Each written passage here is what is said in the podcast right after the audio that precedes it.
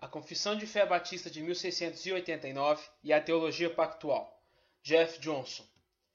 Historicamente, os batistas reformados são pactuais. Embora eles difiram de seus irmãos presbiterianos em algumas questões-chave, de acordo com a Confissão de Fé Batista de Londres de 1689, os batistas estavam igualmente comprometidos com uma robusta estrutura pactual da história da redenção. De fato, cada capítulo da Confissão é construído sobre uma matriz pactual. Embora o capítulo 7 seja inteiramente dedicado às alianças, os capítulos sobre criação, providência, queda do homem, Cristo, justificação, arrependimento, evangelho, boas obras e perseverança são explicados a partir de uma perspectiva pactual. Para nossos antepassados batistas, uma alteração da doutrina dos pactos é uma alteração do Evangelho de Jesus Cristo. O Evangelho, em seu contexto mais amplo, inclui o cumprimento do pacto de obras pelo segundo Adão, Jesus, o Cristo, que foi quebrado pelo primeiro Adão. O segundo Adão suportou suas maldições e assegurou suas bênçãos para todos aqueles que são escolhidos por Deus para serem representados pelo segundo Adão no pacto da graça. Com isso em mente, o capítulo 7 da Confissão enfatiza três verdades essenciais relacionadas ao seu arcabouço pactual. O parágrafo 1 confessa um pacto de obras pré-lapsariano. O parágrafo 2 confessa um pacto de graça pós-lapsariano. O parágrafo 3 confessa um pacto eterno de redenção. O pacto de obras. O parágrafo 1 confessa um pacto de obras pré-lapsariano. Embora a expressão pacto de obras apareça no capítulo 7, parágrafo 1 da Confissão de Westminster, mas esteja ausente no capítulo 7, parágrafo 1 da Confissão de Fé Batista de 1689, contudo, não é porque a Confissão de Fé Batista de 1689 nega que o acordo pré-queda de Deus com Adão fosse um pacto de obras. Isso fica claro no capítulo 20, parágrafo 1, onde a Confissão de Fé Batista de 1689 o chama de o pacto de obras. Além disso, no capítulo 19, parágrafo 1, a Confissão de Fé Batista de 1689 explica que esse pacto pré-lapsariano foi baseado em obras. Abre aspas. Deus deu a Adão uma lei de obediência universal escrita em seu coração, e um particular preceito de não comer do fruto da árvore do conhecimento do bem e do mal a qual ele obrigou e a toda a sua posteridade para pessoal, inteira, exata e perpétua obediência. Prometeu vida sobre o cumprimento e ameaçou com a morte a violação da mesma. Adão, em seu estado de inocência, como está no capítulo 7, parágrafo 3, mereceria a vida eterna por meio da obediência à lei moral de Deus, Qualquer coisa menos que a obediência perfeita resultaria em morte. E como Neemia Cox nos lembrou, essa aliança não incluía nem mesmo o mínimo de misericórdia perdoadora, a necessidade do pacto de obras. Além disso, a Confissão de Fé Batista de 1689 declara que o pacto de obras era necessário para a vida eterna ser prometida ao homem, como diz o capítulo 7, parágrafo 1. Abre aspas. Embora as criaturas racionais lhe devam obediência como seu Criador, nunca poderiam ter alcançado a recompensa da vida, senão por alguma condescendência voluntária da parte de Deus, que ele se agrada em expressar por meio de aliança. Fecha aspas. Isso implica que a qualidade da vida que Deus prometeu ao homem era de um valor maior do que aquela que o homem possuía em sua inocência, e de um valor maior do que aquela que Deus deveria recompensar o homem por sua obediência. Sem essa aliança, de acordo com a confissão, a vida eterna não poderia ser oferecida ao homem. A perpetuidade do pacto de obras. Naturalmente, a confissão afirma que o pacto de obras foi quebrado, capítulo 20, parágrafo 1. Uma aliança quebrada, no entanto, não significa uma aliança revogada. Embora o pacto das obras tenha sido quebrado por Adão, a Confissão de Fé Batista de 1689 ensina que ele continua sendo obrigatório para toda a posteridade de Adão. Isto é, o mesmo pacto de obras que foi estabelecido com Adão antes da queda continua a ser aplicado em toda a posteridade não redimida de Adão após a queda. Primeiro, o pacto de obras continua após a queda porque as suas maldições continuam atormentando a raça humana após a queda. A confissão ensina que o primeiro Adão foi o cabeça federal da raça humana e que ele trouxe condenação universal e morte a todos os seus descendentes por sua falha em manter o pacto de obras, conforme está no capítulo 6, parágrafos 1, 2 e 3. Porque a condenação universal e o pecado original continuam, o pacto de obras continua. Segundo, o pacto de obras continua após a queda porque suas exigências legais continuam válidas para a raça humana após a queda. Os termos do pacto de obras consistiam em mais do que apenas abster-se de comer da árvore proibida. Exigia completa obediência à lei moral de Deus, que estava escrita na consciência de Adão, conforme está no capítulo 19, parágrafo 1. E embora seja impossível para os descendentes de Adão comer da árvore proibida, eles são capazes de violar a lei moral de Deus, que é igualmente escrita em sua consciência, como afirma a confissão, abre aspas, a mesma lei que primeiramente foi escrita no coração do homem continuou a ser uma regra perfeita de justiça após a queda. Capítulo 19, parágrafo 2. 3. O pacto de obras continua após a queda, porque a incapacidade moral do homem não anula a culpabilidade moral do homem. Embora a confissão claramente ensine que o homem caído é incapaz de cumprir as exigências do pacto de obras, abre aspas, o pacto das obras foi quebrado pelo pecado e tornou-se inútil para conduzir a vida. Fecha aspas, conforme está no capítulo 20, parágrafo 1. Declara que os termos e promessas e ameaças do pacto de obras continuam para todos os filhos de Adão. Por exemplo, de acordo com a confissão, Israel lembrou-se dos termos do pacto de obras pré-lapsariano no pacto pós-lapsariano que foi estabelecido com eles no Monte Sinai. A mesma lei que foi escrita no coração de Adão, de acordo com a confissão, foi entregue por Deus nos Montes Sinai, conforme está no capítulo 19, parágrafo 2. Assim, mesmo que os homens caídos não possam obedecer a Deus, Deus ainda requer a obediência deles. 4. O pacto das obras continua após a queda, como o capítulo 19, parágrafo 6 implica fortemente, porque a única maneira de ser livre das exigências da lei, como um pacto de obras, é ser justificado por Cristo e trazido para o pacto da graça pela fé. Ao contrário de nossos amigos presbiterianos, os batistas não acreditam em nenhuma membresia pactual dupla. De acordo com a Confissão de Fé Batista de 1689, os descendentes de Adão estão sob o pacto das obras ou estão sob o pacto da graça. É um ou outro, pois é impossível que aqueles representados pelo primeiro Adão, isto é, a semente natural dos crentes, sejam membros do pacto da graça. Além disso, assim como é impossível para aqueles que são representados pelo primeiro Adão manterem o pacto das obras, assim também é impossível para aqueles que são representados pelo segundo Adão quebrarem o pacto da graça. Esse é um importante distintivo batista, confirmado pela Confissão de Fé Batista de 1689.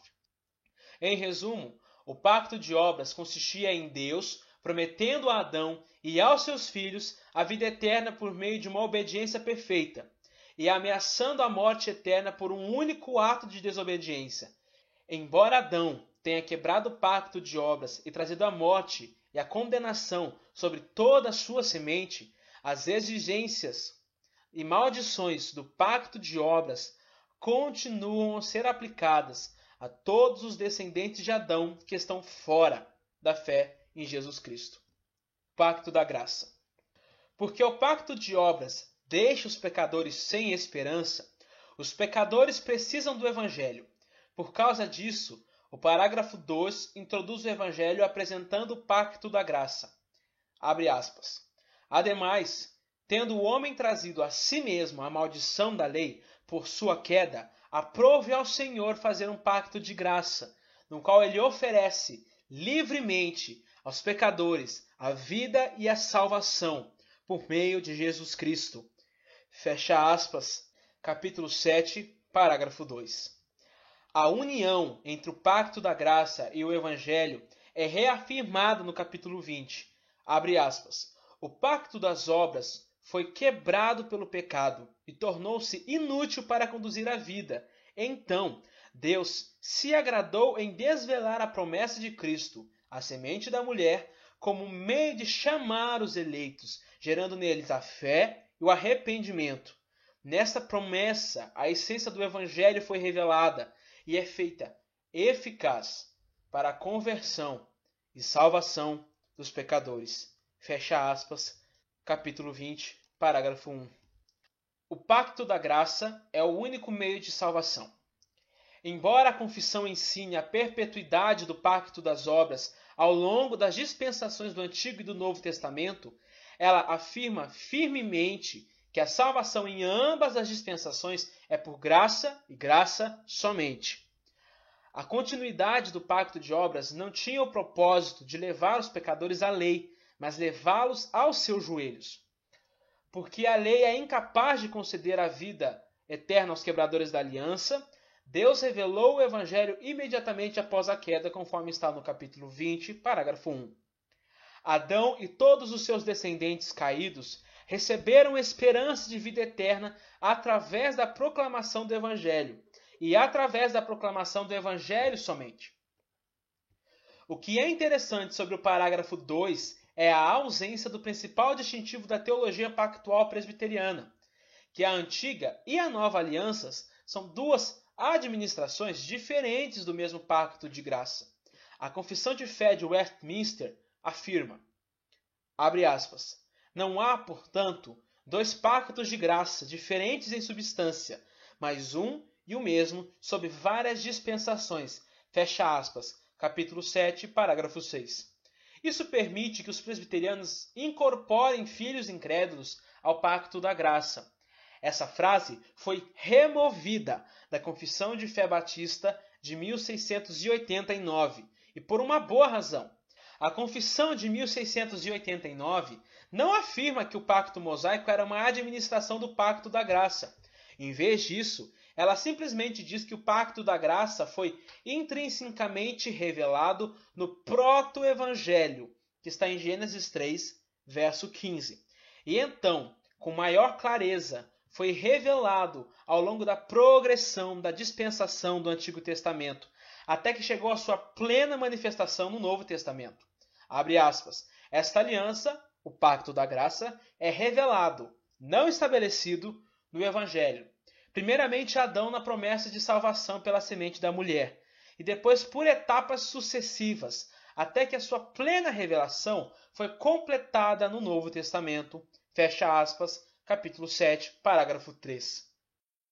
Mais explicitamente, a Confissão de 1689 diz que o pacto da graça, que foi estabelecido pelo sangue de Jesus, possui um efeito retroativo durante a dispensação do Antigo Testamento. Abre aspas. Embora o preço da redenção não tenha sido realmente pago por Cristo, senão depois da sua encarnação, contudo, a virtude, a eficácia e os benefícios dela foram comunicadas aos eleitos em todas as épocas. Fecha aspas, capítulo 8, parágrafo 6. Isso está de acordo com Benjamin Kitt, que disse, abre aspas, todos os crentes que viviam sob o Antigo Testamento foram salvos pelo pacto da graça que Cristo estava para estabelecer. Fecha aspas. Isso implica que o pacto da graça é idêntico à nova aliança. Então, ao invés de o pacto da graça ser estabelecido através de várias administrações dos diferentes pactos do Antigo Testamento, ou seja, o abraâmico, o mosaico e o davídico, foi estabelecido por Cristo na nova aliança.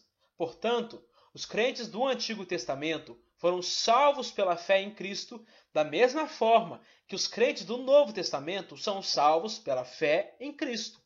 Ou, como afirma o parágrafo 3, Abre aspas. É somente pela graça desta aliança que todos da posteridade do caído Adão já foram salvos, obtiveram a vida e a bem-aventurada imortalidade. Fecha aspas. Capítulo 7, parágrafo 3. E, se a participação no pacto da graça é pela fé em Cristo somente, então somente os crentes e não seus filhos incrédulos estão no pacto da graça. De fato, essa é um dos principais distintivos da teologia pactual batista. Somente os crentes, em qualquer dispensação, são membros do pacto da graça.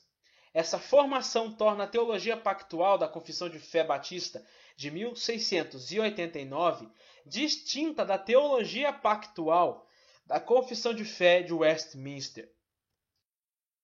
O pacto da graça é o cumprimento do pacto de obras. Além disso, de acordo com a Confissão de Fé Batista de 1689, Cristo estabeleceu o pacto da graça, cumprindo as exigências legais do pacto das obras. Como a Confissão de Fé Batista de 1689 diz: O Senhor foi feito sujeito à lei, que ele cumpriu perfeitamente. Capítulo 8, parágrafo 4. Ele não somente obedeceu às mesmas exigências do pacto de obras que fomos obrigados a obedecer, ele suportou o castigo que nos era devido, que nós deveríamos ter recebido e sofrido, como está no capítulo 8, parágrafo 4. É por isso que somos salvos pelas obras, mas as obras que nos salvam são as obras imputadas de Cristo, que vem a nós pela fé e pela graça somente.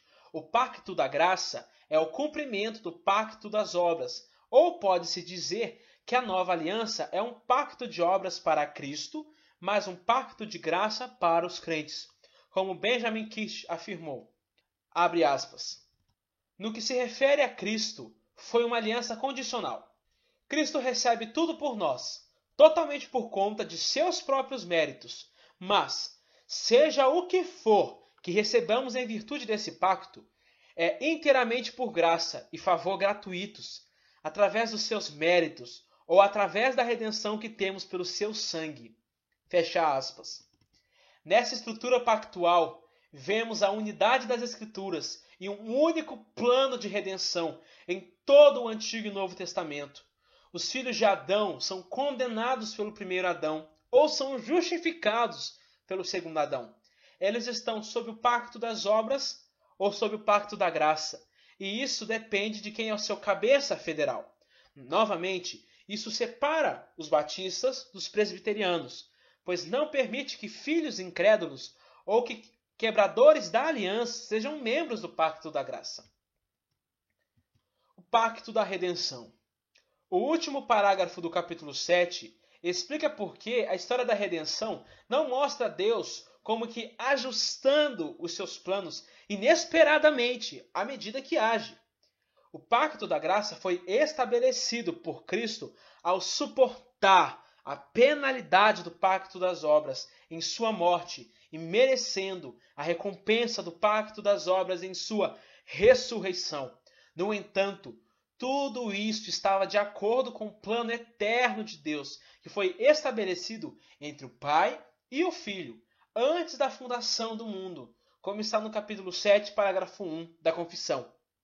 Ou como o capítulo 8 explica, abre aspas, Aprove a Deus em seu eterno propósito e de acordo com o pacto estabelecido entre ambos, escolher e ordenar o Senhor Jesus, seu Filho unigênito, para ser o mediador entre Deus e os homens. Fecha aspas, capítulo 8, parágrafo 1. Assim, a história da redenção, incluindo o pacto de obras do período pré-lapsariano e o pacto da graça pós-lapsariano, é o resultado do pacto eterno da redenção. Conclusão: A teologia pactual de 1689 é brilhantemente exposta. Afirma claramente as principais características da teologia pactual batista. Existe um pacto de obras que foi quebrado pelo primeiro Adão e condena todos os incrédulos mas que foi cumprido pelo segundo Adão, que estabeleceu o pós-lapsariano pacto da graça somente para os crentes, e isso estava de acordo com o pacto eterno da redenção. Com uma clara distinção entre o pacto das obras e o pacto da graça, e com uma clara distinção entre incrédulos e crentes, a Confissão de 1689 apresenta uma teologia pactual distinta, que é completamente batista. Você ouviu a Confissão de 1689 e a Teologia Pactual por Jeff Johnson. Narração por Lucas Moreira Barbosa. Uma produção do site oestandartedecristo.com.